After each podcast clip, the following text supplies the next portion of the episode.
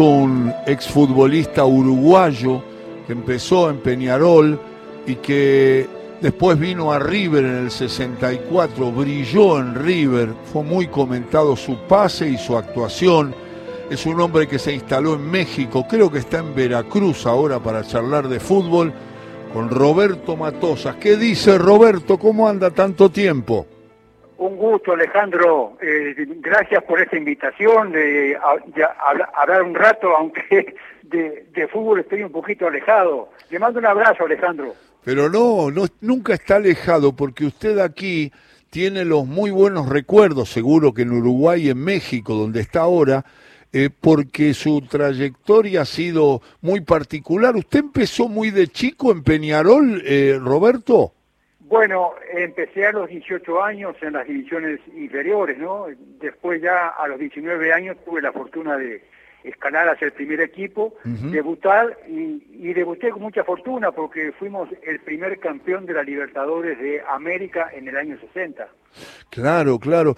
Eh, ¿Se acuerda Roberto de, del, del, entrenador, de sus compañeros, de algunos de sus compañeros en el 60 cuando Peñarol gana esa Copa Libertadores y usted era muy pibe, integraba aquel equipo? No, no, nosotros, obviamente que usted lo habrá comprobado cuando vivió aquí en Buenos Aires, que estábamos siempre muy pendientes y muy cerca del fútbol de Uruguay. Así que y yo, yo creo que nombrando algunos eh, nos vamos a instalar en el tiempo en aquello, en aquel equipo formidable que tenía Peñarol, ¿no? Sí, Peñarol tenía eh, excelentes figuras, ¿no? El Tito, el Tito Goncalde, el Pardo Abadí, José Sací, Alberto Spencer, Juan Joya, eh, Luis Cubillas, toda esa gente fue la que forjó la, la, gran grandeza de Peñarol en aquellos primeros años de la Libertadores, ¿no?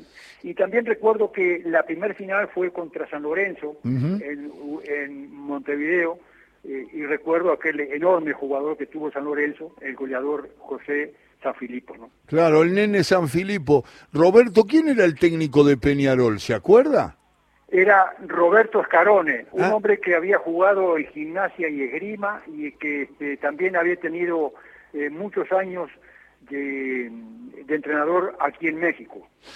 Eh, estoy charlando con Roberto Matosas, que está en Veracruz. ya vamos a llegar a México en la trayectoria de este jugador. Que eh, Roberto, usted cuando llega a River en el 64, ¿con quién se encontró? Quién era, quién eran su, quiénes eran sus compañeros, ese River que a lo mejor deslumbraba en el juego, pero no terminaba de ganar campeonatos, ¿no? Así es, no, cuando yo llegué había jugadores extraordinarios, ¿no? Estaba Amadeo, José Ramos Delgado, eh, Hermín Donega, eh, Pando, Delén, eh, fue el año que debutó más, es decir, había muy, muy buenos jugadores, Vladislao Cap, excelentes jugadores, pero lo que más también recuerdo de River no solamente fue la cantidad de gente que nos seguía y que alentaba permanentemente, también la comisión directiva para mí fue espectacular. Tengo un gran recuerdo eh, de don Antonio Liberti, a quien lamentablemente no le pudimos brindar eh, ningún campeonato durante mi estadía en River. Eh, es Roberto Matosa. Roberto, eh, ¿usted dónde se sentía más cómodo? ¿De defensor o de mediocampista? ¿Y cuál era su puesto natural? Eh, yo, yo, inicié como, como centromedio, es decir, como medio contención, antes se le, se le llamaba centrojaz, sí. pero este, donde mejor rendí, aunque jugué en varias posiciones, fue como, como defensa central, sobre todo por el, por el lado izquierdo, por mi, por mi perfil derecho, ¿no? Ahí fue donde me sentí mejor. Usted nombró, cuando habló de Peñarol y de aquel equipo de Escarone y de campeón de América y, con, con, el fútbol uruguayo ha logrado mucho, Roberto, usted nombró a Luis Cubilla, porque también jugó en River usted con Cubilla. Sí, llegamos juntos en el año 64. Él llegaba de, de Barcelona de España y yo de Peñarol. ¿no? Y, iniciamos en River juntos. El, entrenador era un hombre que también había sido futbolista uruguayo y llegaba de España, era Enrique Fernández. Claro, Enrique Fernández, y ahí llega con Cubilla. ¿Vio Roberto hablando de fútbol y del juego? algún jugador, eh, o vio muchos jugadores con esa capacidad de Luis de Cubilla para esconder la pelota, para protegerla y para después poder desbordar o habilitar a un compañero en diagonal, porque era como una especialidad de él, escondía la pelota, la cubría y después aparecía con una jugada siempre brillante, ¿no? Sí, eh, eh, Luis, Luis tenía eso, pero lo que más destacaba siempre en Luis era un hombre que arriesgaba de muchas agallas y que nunca se escondía, ¿no? Es un hombre de gran personalidad. Matosas, usted cuando llega al fútbol mexicano, llega al, al, equipo de San Luis en el 73, si no me equivoco. En, el 73, sí, llegué a, a, ese equipo que estaba dirigido por el entrenador que había sido de Uruguay en 1970 cuando llegamos a México que fue, era, fue argentino, pero hizo su gran carrera como jugador en Peñarol, Juan Eduardo Hover. Hover, claro, claro. Que él, era, él era el entrenador y fue él el que me, el que me trajo aquí a México. Roberto tenía eh, un remate, yo no lo vi jugar a Hover, pero dicen que tenía una pegada impresionante Hover, ¿no? Y también, también mucha personalidad, mucha gente, muchas agallas y que rendía en cualquier tipo de situaciones, ¿no? ¿Qué le, ¿Qué le quedó de Hermindo Nega? Porque todo el mundo habla de su calidad, de su capacidad, yo lo vi, pero me gustaría que usted vuelva un poquito hacia River y, y me hable un poco de Hermindo Ángel Onega, que fue un jugador de gran talento, ¿no? Además de, de ser un, un, gran talento, fue siempre una, una persona, un, un, gran compañero, muy fino en el trato de balón, este, esos jugadores que hoy casi no hay, que son que e, e, era un media punta, ¿no? Eh, muy fino para hacer pases en profundidad y bueno, su calidad nunca, nunca estuvo en discusión, ¿no? Eh, Roberto, cuando usted llega al Toluca, es dirigido por un técnico que hizo historia en el mundo del fútbol y que nosotros respetamos mucho. También trabajó en la Argentina, que es Ricardo de León, ¿es así?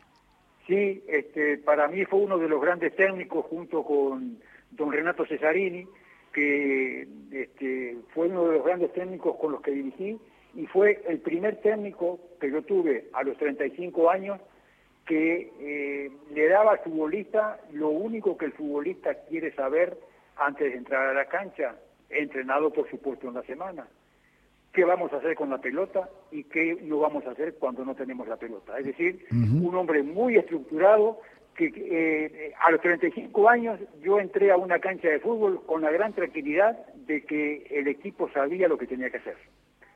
Qué, bueno, qué bueno. Además, eh, le, le recuerdo a Alejandro que un gran futbolista, campeón mundial, dijo que había sido el mejor entrenador que él había tenido que fue Mario Alberto Kempes. Dijo que de, León fue el mejor, el mejor entrenador que él tuvo. ¿Cómo le fue Matosa? Seguramente mucha gente que está escuchando la nota dice, ¿cómo, cómo le fue eh, como entrenador? Porque usted dirigió en dos oportunidades a los tiburones rojos del Veracruz. Eh, ¿Cómo le fue? Porque ah, en este momento y hace tiempo está retirado del fútbol. ¿Tiene algo que ver cómo se llevó con el retiro del fútbol que a veces es tan traumático para muchos futbolistas, es decir, dejar de, jugar. Y, cómo le fue a usted? ¿Cómo fue la experiencia como entrenador? ¿Y qué es lo que hace actualmente? Porque creo que está viviendo en Veracruz, en México, ¿no? Sí, mire Alejandro, este, el primer equipo que yo dirigí era un equipo que recién había ascendido de segunda división a primera en la ciudad de Querétaro, se llamaba Atletas Campesinos. Ese equipo eh, iba en seis, siete fechas de que había empezado el campeonato y no ganaba ningún, no había ganado ningún partido. Yo estaba como director de fuerzas básicas en el equipo Monterrey, me invitaron a dirigirlo y sí acepté. Y bueno, eh, mis primeras armas como entrenador, pero ahí en Querétaro yo conocí a un hombre que me cambió la vida, porque mm, las hijas de un directivo del equipo que me contrató iban al, a la casa de estudios más connotada que hay acá en México, que es el Tecnológico de Monterrey, y me lo recomendaron a este director de la secundaria como un hombre que nos podía ayudar mucho en la parte psicológica. Y sí, yo, dije, sí, quiero conocerlo, ¿Por qué yo quería conocerlo? Porque yo andaba como entrenador a la búsqueda de una pregunta que en nuestra época no existía. Es decir, de qué manera manejar las emociones adentro de un campo de juego, qué hacer con la preocupación, qué hacer con el miedo, qué hacer con el enojo. Entonces, me interesó muchísimo conocerlo y cambió mi vida porque además de hablar con él de esto, él se estaba dedicando a la creación de un programa de habilidades de pensamiento eh, y método de estudio. Y cuando me mencionó esto, le, estoy hablando a Alejandro del año 80, hace 40 años. Sí. Entonces le, dije, bueno, ¿y eso qué es eso de habilidades de pensamiento? Me dijo, ¿cómo desarrollar inteligencia? Me sorprendió. ¿Por qué? Porque en la época mía, y tal vez en la tuya, los inteligentes eran los que calificaban muy buenos sobresalientes, sobresalientes en matemáticas. El resto no existíamos. ¿Estamos de acuerdo, Alejandro? Sí, claro, sí. Entonces, cuando me dijo que era desarrollar inteligencia, le hice una pregunta como para que no me la contestara. ¿Y qué pasa con los muy inteligentes? Y me respondió brillante, muy inteligente con respecto a qué. Porque la inteligencia, Alejandro, no es un componente único, es inteligente, más o menos inteligente, aquel no es inteligente. Eso no existe. La inteligencia son muchas habilidades sujetas a desarrollo. Fíjese usted lo que cambia mi vida a los 40 años que yo lo conocí. Un director de una secundaria que se está dedicando al desarrollo de la inteligencia y que a mí me interesa porque los prerequisitos para el aprendizaje tienen que iniciar con algo que hoy en día es bastante común, pero hace 40 años no lo era. ¿Cuáles son esos prerequisitos? Bueno, de qué manera al niño en primaria tiene que saber ya cómo relajarse, cómo visualizar, es decir, de qué manera programarse y de qué manera cambiar el patrón de sugestiones mentales negativas que todos tenemos. Claro. Fíjese dónde empecé a cimentar mi futuro, no solamente como entrenador, sino mi reinvención como ser humano. Qué cosa, lo está contando Roberto Matosas, conoció ese hombre y aparecen esos, eh, si los a ver si, no sé si me corrige Roberto, cursos de motivación personal pueden ser. No, no, no, no, no. Desarrollo de habilidades de pensamiento, cómo enseñar a pensar, cómo desarrollar la inteligencia, que es el, eh, es el cimiento del talento que todos tenemos. Porque el talento, que hoy en día es una de las búsquedas a nivel global, es justamente eso, capacidad por compromiso en el entorno adecuado. Es decir, ¿talento para qué? ¿El, talento es algo único? No, talento tenemos todos, sin excepción, porque cuando un niño entra en la escuela, es pura biología, cuando sale de la escuela, es un talento. ¿Por qué? Porque el talento tiene dos, dos dimensiones, aptitud con P, conocimientos y habilidades, y actitud, comportamiento. El talento, Alejandro, repito, búsqueda global, es de qué manera cada uno de nosotros aporta valor a lo que sabe, puede y quiere hacer.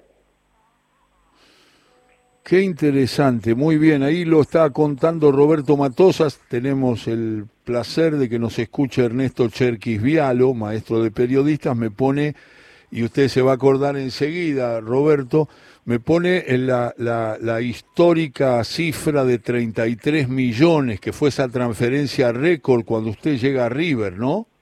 Sí, así es.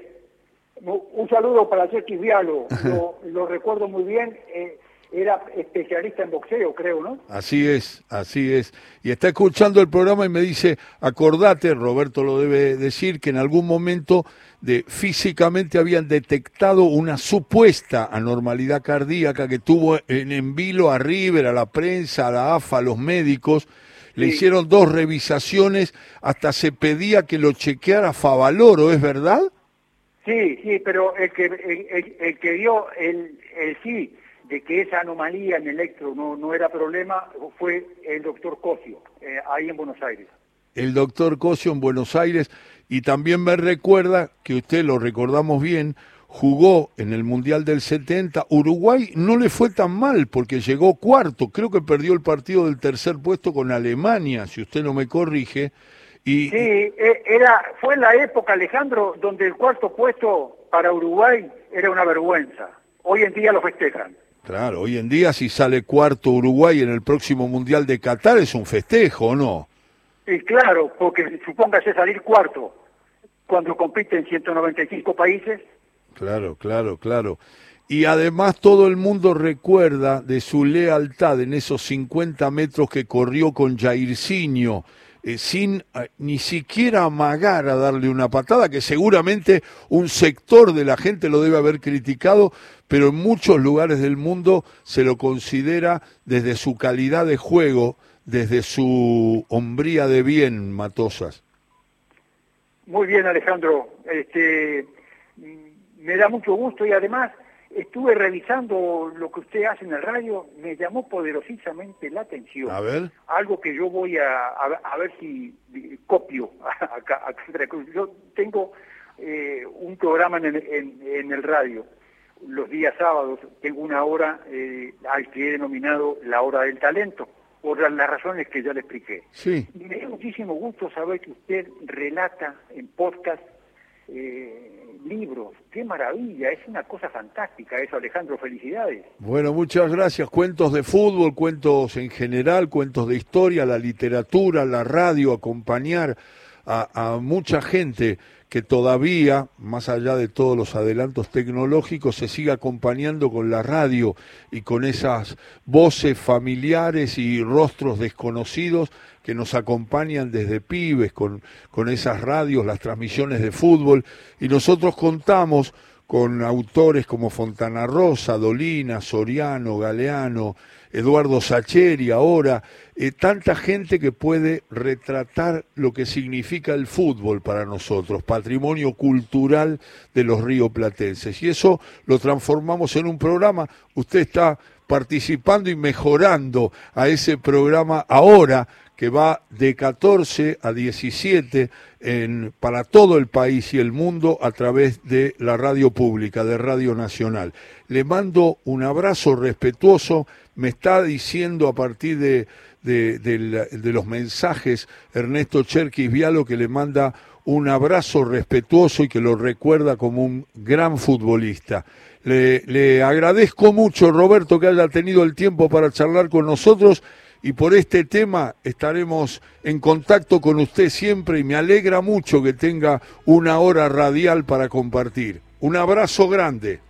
Igualmente, Alejandro, también un, este, un abrazo para, para Cherkis Vialo este, y estoy a su disposición para cuando usted así lo requiera. Y lo voy a estar llamando porque también quiero entrevistarlo yo en el programa de radio que tengo. Un abrazo, Alejandro. Roberto Matosas, mejorando la tarde de todo con afecto.